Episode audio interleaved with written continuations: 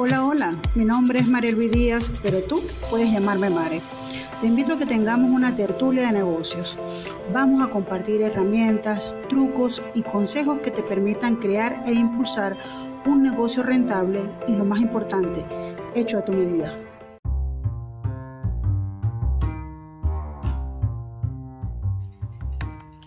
El tema de la tertulia de hoy es tres pasos para dejar de ser la mujer orquesta en tu negocio. Todas las emprendedoras hemos tenido que ser en algún momento la mujer orquesta. Esto ocurre sobre todo al principio de un proyecto donde te toca hacerlo todo. Además de desarrollar tu labor principal, tienes que ejercer de vendedora, contadora, marquetera e incluso seguro te ha tocado hacerte cargo de la limpieza de tu lugar de trabajo.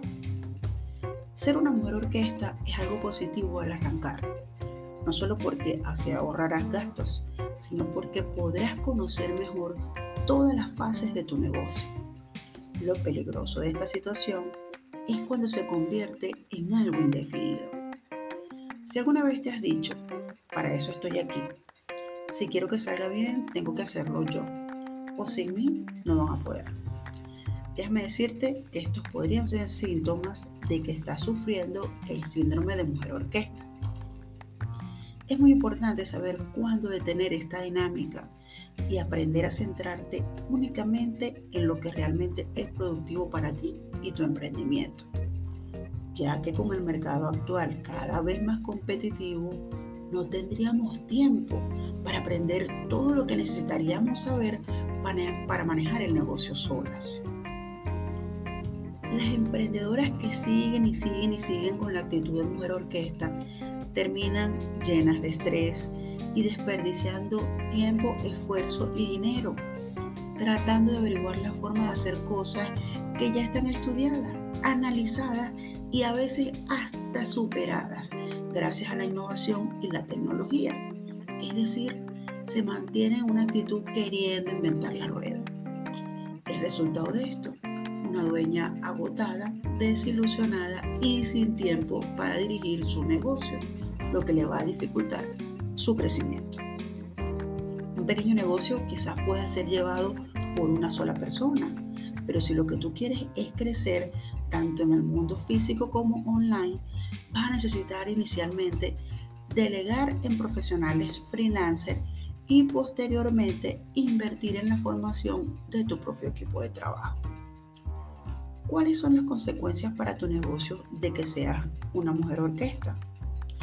Baja productividad, porque generalmente no te queda tiempo para diseñar estrategias, eh, ya que te pasas el día a día apagando fuegos.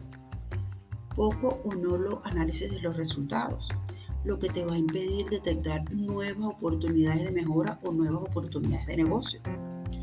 Menor desarrollo e innovación. Te vas quedando con el modo de trabajar que ya conoces.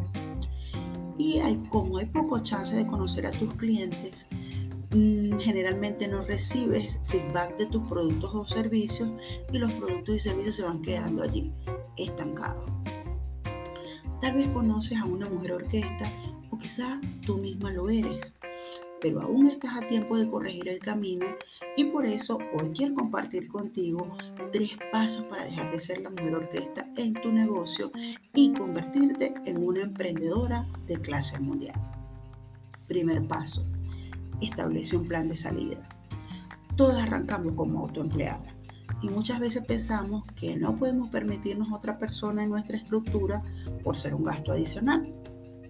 Pero algún día hay que dar ese salto si no queremos que el sueño de emprendimiento se nos transforme en pesadilla. Entonces, como todo en el negocio, hay que crear un plan. Planea qué es lo que vas a soltar al principio, en la mitad y al final del proceso. Establece una fecha límite para construir una estructura que te soporte y así llegue al punto donde estés en tu negocio porque tú quieres, pero que si no estás, no pasa nada tu negocio va a seguir funcionando. Segundo paso, crea sistemas. Tus sistemas más importantes deben estar estandarizados. Lo que es atención al cliente, marketing y venta.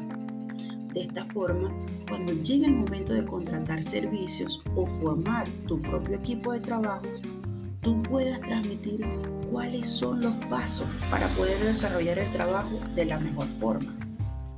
Tercer paso, empieza a delegar.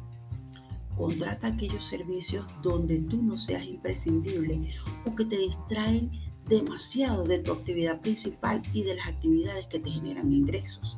Por ejemplo, contratar los servicios de un community, community manager para el manejo de tus redes, un asistente virtual o un copywriter. No gastes horas y horas al mes pagando factura, impuestos o llevando documentos de un sitio a otro, cuando para eso ya tenemos, por ejemplo, servicios de delivery. Invierte tu tiempo de la forma más inteligente posible para maximizar tus resultados. Entiende que el aumento de la productividad no está relacionado con la cantidad de horas que inviertes en una tarea, sino con la calidad de las tareas que tú eliges realizar. Tu éxito está en que te transformes en una buena directora de orquesta, en que desarrolles tu habilidad para gestionar un equipo de expertos, convertirte en una coordinadora de especialistas, una, emprendedora que no necesita hacerlo todo, pero que entiende para qué sirve todo, que sabe eh, qué es lo que hace bien y con quién necesita complementarse para llevar su negocio al próximo nivel. En resumen, primero establece un plan, segundo, crea sistemas, tercero, empieza a delegar.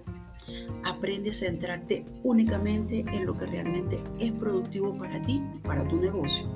Y para el resto de las tareas, contrata profesionales o servicios externos hasta que puedas invertir en la creación de tu propio equipo de trabajo. Bueno, chicuelas, espero que este material que preparé con mucho cariño para ustedes les haya gustado, les sea útil y sobre todo que lo pongan en práctica, porque conocimiento sin acción es lo mismo que nada. Chao, chao, y las espero en el próximo episodio para una nueva tertulia de negocios. Gracias por escuchar este episodio de Tertulia de Negocios. Si lo disfrutaste, recuerda compartirlo con tu amiga que también quiere construir un negocio hecho a su medida. Te espero en la próxima tertulia.